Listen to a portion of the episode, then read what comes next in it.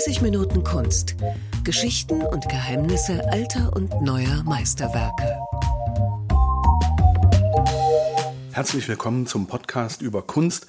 Mein Name ist Jens Trocher und mir gegenüber sitzt Gerold Jahn, Kunsterklärer aus Dresden. Hallo. Guten Tag. Wir wollen heute über Lukas Kranach sprechen und zwar über Lukas Kranach den Älteren und ein Bild von ihm. Und zwar, es sind sogar zwei, richtig? Ja, ein Doppelporträt. Und zwar Heinrich der Fromme und Katharina von Mecklenburg.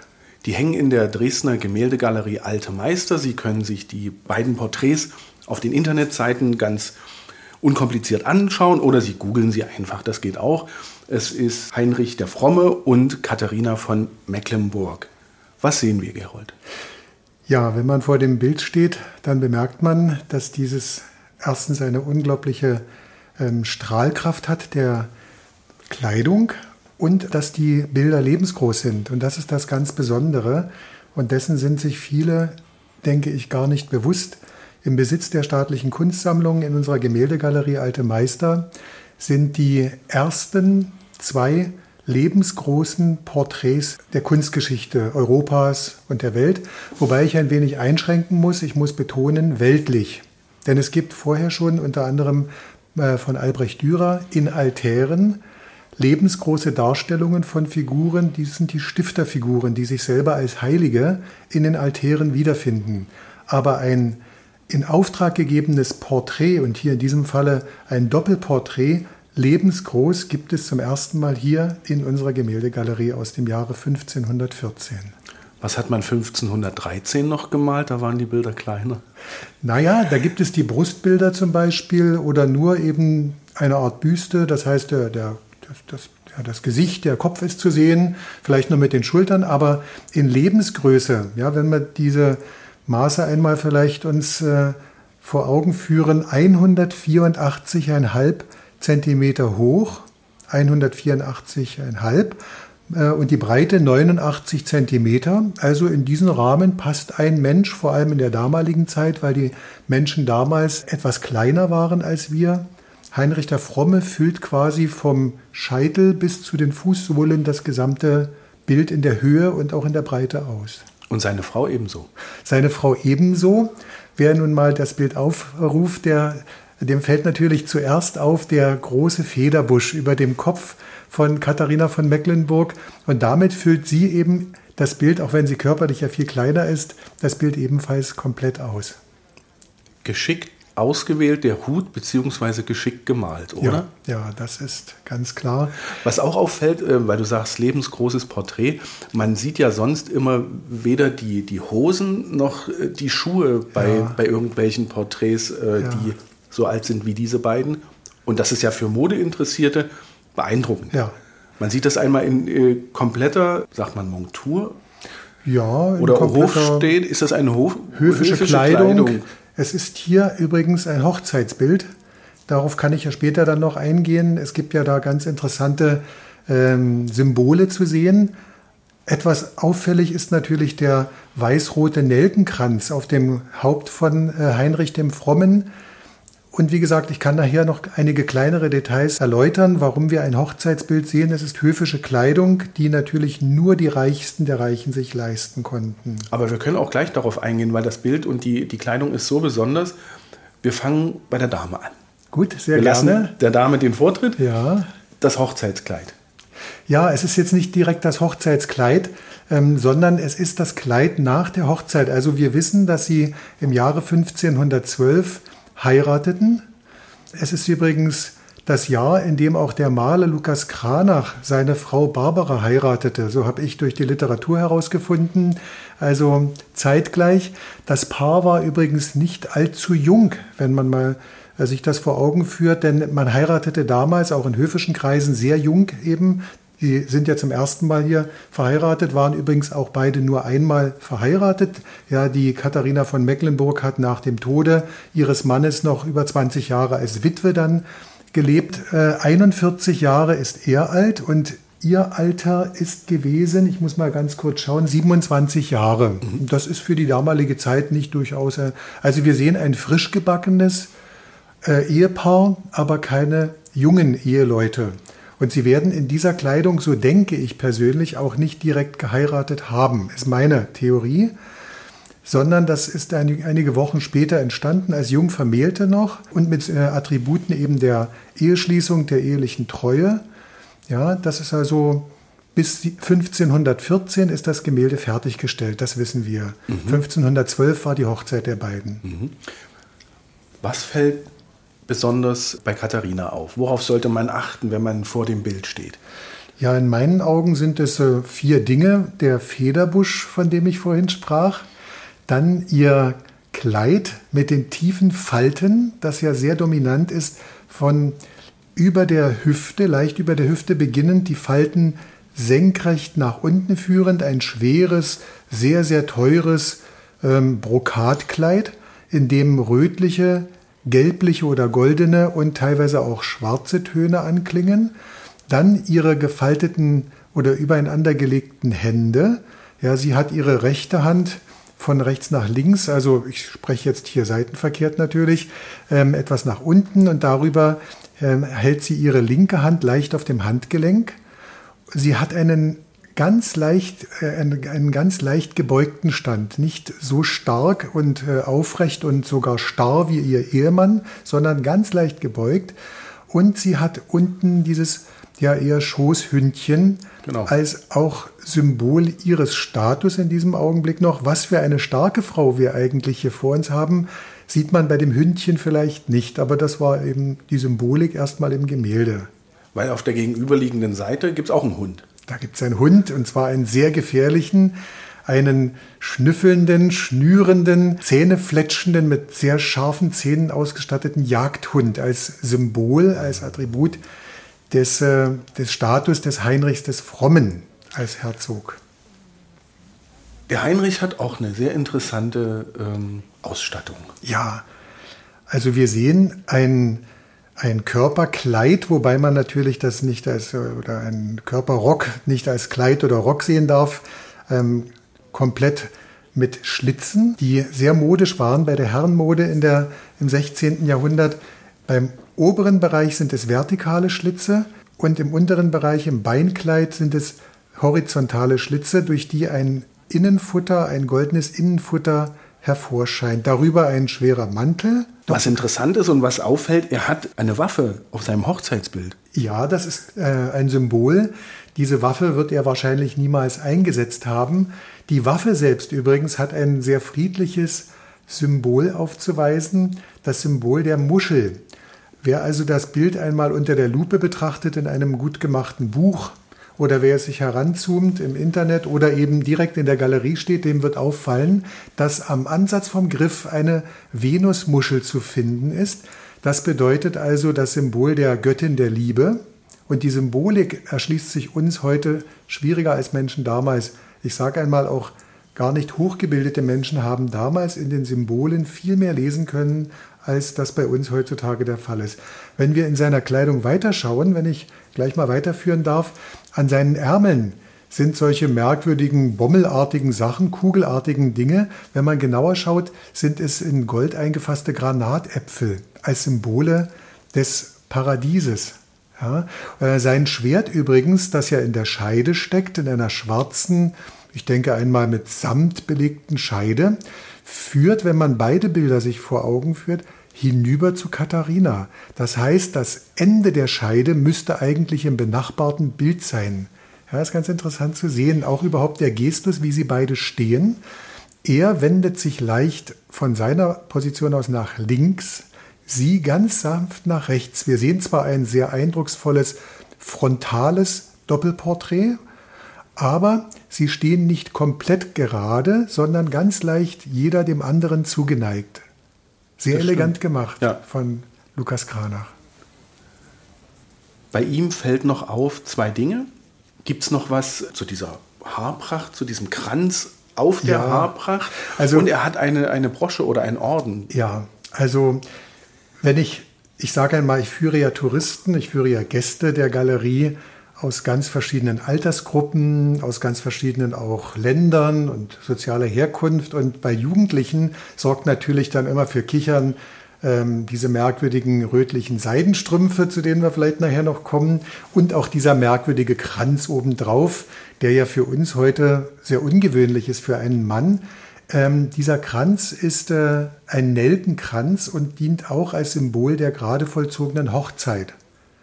Ja, nähere Details kann ich nicht jetzt äh, nennen. Ich weiß nur, dass der Nelkenkranz ein Symbol der Hochzeit ist. Und wenn wir näher schauen, dann sehen wir, er hat ähm, recht äh, schwere goldene Ketten über seinem äh, Leibwams und also im Brustbereich.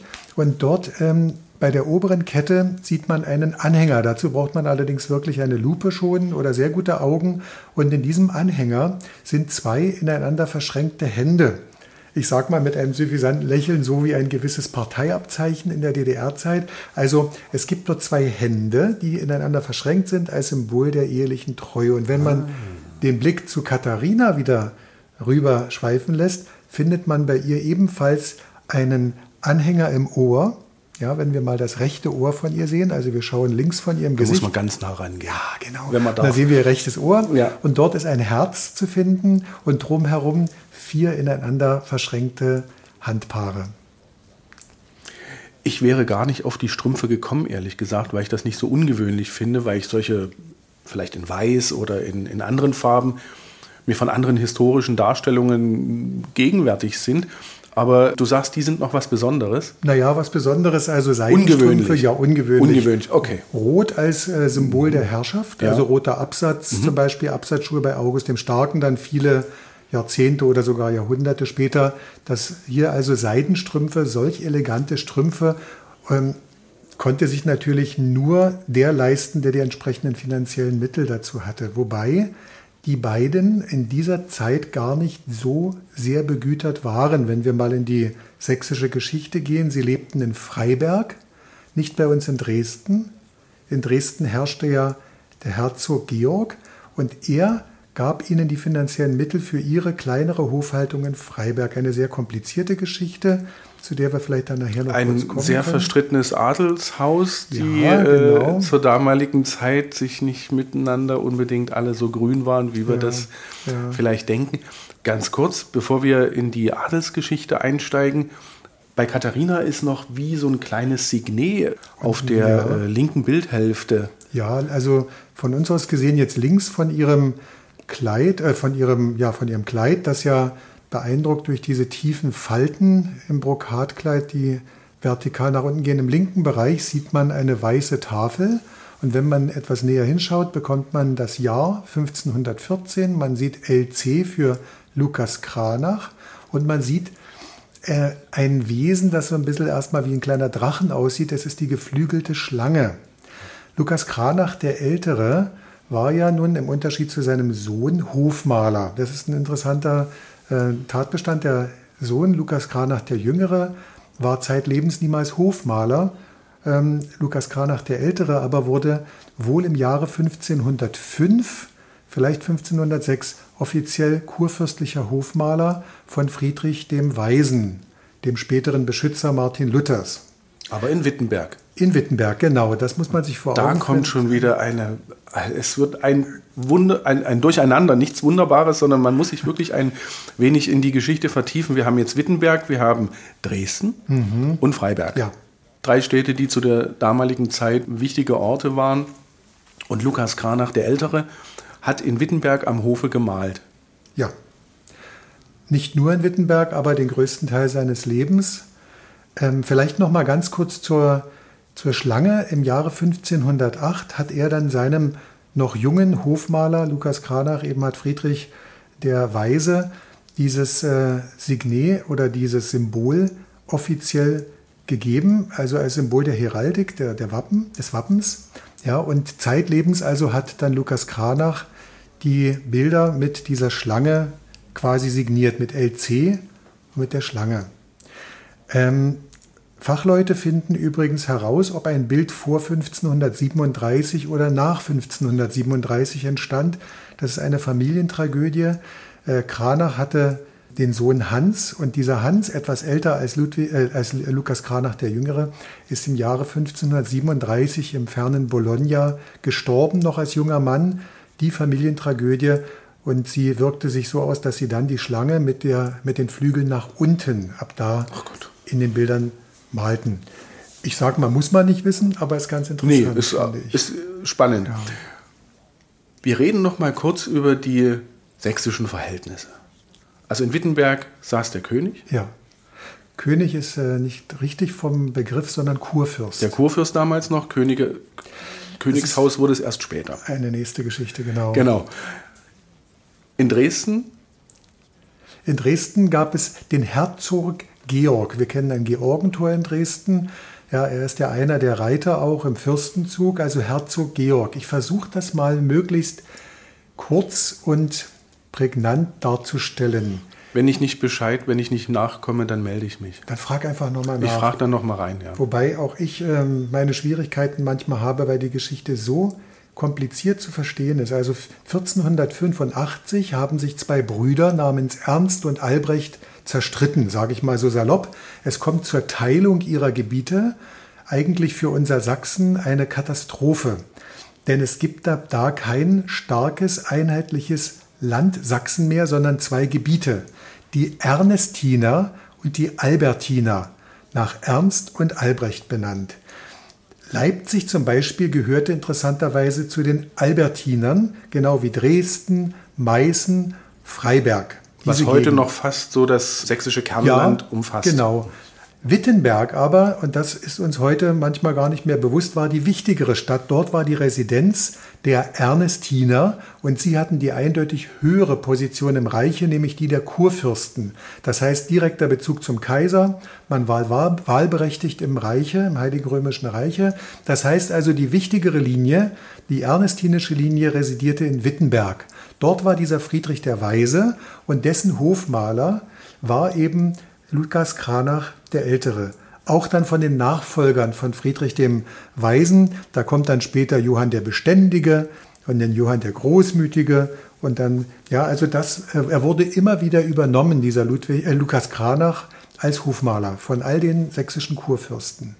Jetzt kann ich was Kluges dazu beisteuern und nicht zu fragen. Und Wittenberg kennen die meisten durch wen? Martin Luther. Durch Martin Luther. Und die Sachsen, egal ob die eine oder die andere Linie, waren Wegbereiter der Reformation, richtig?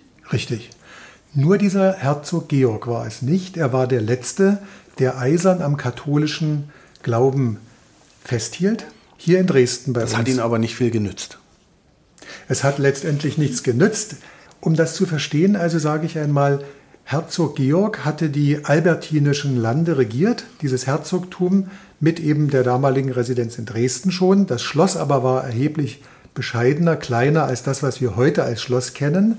Und der hatte einen jüngeren Bruder, dessen Name war Heinrich der Fromme. Das ist der so elegant aussehende, ich denke auch Frauen ins Auge fallende Mann, ja, mit sehr, sehr strahlenden Augen, wenn man mal seine Augen mit einem leicht dunklen Teint, ja, also ein sehr attraktiver Mensch, denke ich, nicht nur der Kleidung wegen und seines Status wegen, sondern überhaupt. Und das war der jüngere Bruder von diesem Herzog Georg. Und der hatte eine Nebenresidenz in Freiberg. Also das muss man sich vor Augen führen. Dresden war schon nicht die wichtigste Stadt, sondern Wittenberg. Dresden war nur die albertinische Linie. Dresden war sogar kleiner als Freiberg, habe ich gelesen, ja, von den Einwohnern her. Ja, also Freiberg stimmt. war ja mal eine richtige Großstadt. Genau. Ja, und diese beiden also haben ihre kleine Nebenresidenz quasi in Freiberg gehabt. Er war ja nur Zweitgeborener. Ihm war auch nicht vorgezeichnet, dass er selber mal später noch Sachsen das albertinische Sachsen regieren wird, denn Herzog Georg hatte Söhne, aber diese Söhne sind allesamt gestorben vor dem Jahre 1539. Deswegen ist dieser Heinrich der Fromme, den wir hier noch als relativ jungen Mann sehen, dann viele Jahre später zum sächsischen Herzog geworden in Dresden. Er zog um von Freiberg nach Dresden. Da fällt einem übrigens ein interessantes Lied ein mit 66 Jahren. Da fängt das Leben an. Ich habe mal ausgerechnet, er war 66 Jahre als sein älterer Bruder Georg starb. Und, und damit war der Umzug besiegelt von Freiberg nach Dresden. Und er war plötzlich Erste Königin. Amtshandlung. Er hat die Reformation in Dresden umgesetzt. Er hat also den evangelischen Glauben offiziell in Dresden eingeführt. Die Zeit von Herzog Georg war vorbei. Die katholische Konfession war damit passé und der evangelische Glauben regierte in ganz Sachsen, in Wittenberg wie auch in Dresden und schon in Freiberg kurz vorher. Ich habe schon wieder König gesagt. Er war natürlich Herzog in Dresden. Ja, das ist eine schwierige Herzog Geschichte. und Herzogin, aber hm, naja, wir lieben halt unsere Könige in Ja. Sachsen. Jetzt wollen wir noch was über Lukas Kranach erfahren. Ich habe gelernt, er ist Hofmaler in Wittenberg gewesen, kam aus einer Künstlerfamilie. Er kam ja wohl nicht Ja. aus Wittenberg. Nein, also sein eigentlicher Name soll wohl Maler oder Moler gewesen sein. Ähm, schon durch die Vorfahren wohl, die allesamt etwas mit Malen zu tun hatten, auch sein Vater. Gebürtig äh, in der Nähe von Coburg in Kronach. Und da In sind wir schon beim Namen Kranach. Er hat sich also Jahre später dann diesen Namen quasi wie Georg Baselitz eben nach Baselitz äh, heutzutage, hat er sich den Namen seiner Geburtsstadt zugelegt. Deswegen kennt die Welt heute einen gewissen Herrn Kranach und nicht einen Lukas Müller, Maler, Mohler. Aus Wittenberg. Ah, genau. Nee, Also er äh, Lukas kam ist weltberühmt, ähm, muss man einfach sagen. Und diese Bilder, die äh, da hängen, sind es ebenso. Er kam nach Wittenberg und hat dort eine Malwerkstatt gehabt. Er ging erstmal nach Wien, hat in Wien die Wiener Schule, die Donauschule ähm, miterlebt und mitgestaltet, ähm, hat dort also seine jungen Jahre erst einmal gehabt und wurde dann entdeckt quasi von unseren sächsischen Kurfürsten, dem späteren Beschützer von Martin Luther, Friedrich dem Weisen, wurde sein Hofmaler und blieb es im Prinzip zeitlebens. Ja, wurde auch von den Nachfolgern von Friedrich dem Weisen immer stillschweigend übernommen wegen seiner unglaublichen äh, Künste. Wir haben ja im Prinzip in Deutschland diese drei wichtigsten Maler. Hans Holbein, der wohl als der beste, ich sag mal, der aufmerksamste Maler gilt. Wir haben Albrecht Dürer, der der gründlichste war, auch der vielseitigste und der Kunsttheoretiker. Und Lukas Kranach, da gibt es was ganz Interessantes. Als er gestorben war, in seiner Leichenrede war die Rede und auch auf seinem Grab vom schnellsten Maler. Da haben später dann Leute gedacht, es gab eine Übersetzungs, einen Übersetzungsfehler, ja, dass man eben das als schnellstes übersetzt, aber er war wirklich der schnellste. Er hat eine unglaubliche Werkstatt betrieben. Er war Unternehmer in der Malkunst. Er war übrigens auch im Leben außerhalb der Kunst Unternehmer. Er hatte Weinausschank, eine Apotheke und so weiter und er war Politiker. Er war Mitglied des Rates von Wittenberg und selber Bürgermeister von Wittenberg. Also diese drei Dinge kann man sagen, Maler, Unternehmer und auch Politiker. Und seine Künste waren so gefragt, dass er immer wieder auch gearbeitet hat für völlig verfeindete verschiedene Parteien. Wenn wir uns mal unsere Doppelporträt, um wieder jetzt den Schwenk zurückzubekommen, anschauen, hier sehen wir zwei Albertiner. Wir sehen den Herzog Heinrich den Frommen, Herzog in Freiberg übrigens, ja, mit seiner Ehefrau. Die sind Albertiner. Aber Lukas, Lukas Kranach ist ja der Hofmaler des ernestinischen Friedrichs des Weisen. Waren die verfeindet? Sie waren nicht befreundet, um es diplomatisch auszudrücken. Katharina übrigens war mit, ihr, mit ihrem Schwager, mit diesem Herzog Georg, überhaupt nicht grün. Das beginnt in der Jugend, weil Georg sehr knausrig war. Er war wohl schwierig als Charakter. Sie wurden keine Freunde. Er hat ihnen nicht genügend Geld gegeben. Erst später bekam das junge Paar übrigens dann mehr Geld, weil äh, unser Heinrich der Fromme nämlich Marienberg gegründet hat. Und der dortige Silberbergbau hat auch sehr viel Geld in die Kassen von Heinrich und von Katharina gespült. Das ist jetzt mal wieder ein Schwenk zur Seite. Aber diese Katharina war mit dem Georg überhaupt nicht befreundet. Und das erklärt, warum sie sich dann auch der Lehre von Martin Luther eher zugewandt hat. Denn ja, der Feind meines Feindes ist mein Freund, so heißt es nicht zufällig. Und weil sie mit Georg fast verfeindet war. Hat er nicht versucht, sie auch zu bestechen? Ja, das war dann später. Er versuchte sie zu bestechen, damit sie nicht Martin Luthers Lehre in ihrem Freiberger Gebiet umsetzt. Und Katharina soll dann die Gesandten hochkantig aus Freiberg herausgeworfen haben, dass sie also möglichst schnell das Weite suchen. Sie lässt sich nicht bestechen. Das, der Schwenk zu Martin Luther muss im Jahre 1525 passiert sein. Und damit gilt sie als ganz wichtige Protagonistin der evangelischen Konfession in Sachsen. Sie hat nämlich auf ihren Mann einen viel größeren Einfluss gehabt, als wir in dem Bild mit der leicht gebeugten ähm, Haltung und mit dem kleinen Schoßhündchen vermuten. Sie hat ihm beharrlich immer mehr von Martin Luthers Lehre, vom Inhalt, von den Grundsätzen erklärt, erzählt, sodass er dann im Freiberger Gebiet lange vor dem Dresdner Gebiet schon die evangelischen ähm, die evangelische Konfession dann hat frei agieren lassen. Da kenne ich auch noch ein Sprichwort. Hinter einem starken Mann steht ja, eine starke, eine, eine starke Frau oder eine genau, kluge Frau, ja. Genau. Also kann man eigentlich sagen, dass äh, die Reformation in Sachsen Frauensache war.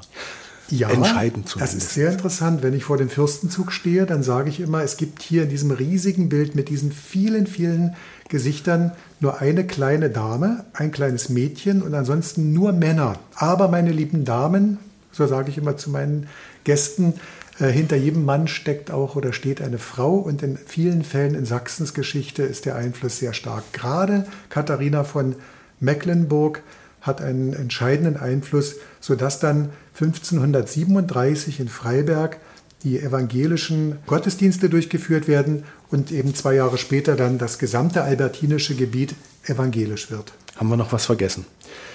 Ähm, ja, was könnte man denn vielleicht noch bei diesem Bild zeigen? Ja, über die Schlitze haben wir gesprochen. Die Ballerinas habe ich eigentlich unten, die geflügelte Schlange. Vielleicht noch ganz äh, interessant, dass ähm, bei ihr noch oben zu sehen ist äh, unter der Lupe eine Krone und H und K, die Buchstaben H und K für Heinrich und Katharina, währenddessen bei ihm, bei, dieser, bei diesem Anhänger an der Kette, wenn man es diese Schleife dahinter anschaut, hinter den gekreuzten Händen, entdeckt man ein K für Katharina.